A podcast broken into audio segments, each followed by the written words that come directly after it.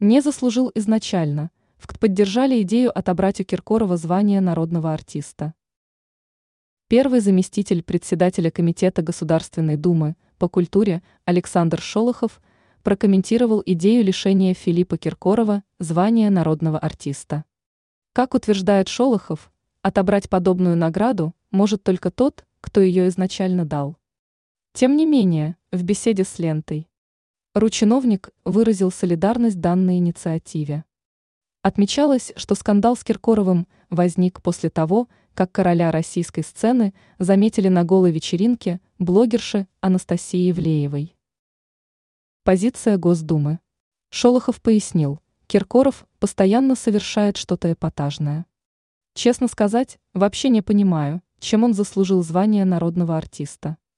По словам депутата, лишение звания является достаточно сложной процедурой. Информировалось, что изначально идею аннулировать принадлежность Киркорова к числу народных артистов России выдвинул общественник Виталий Бородин. Ранее сообщалось, что певица Слава пристыдила исполнителя хита Мария Магдалена из-за иска к королеве шансона Любови Успенской.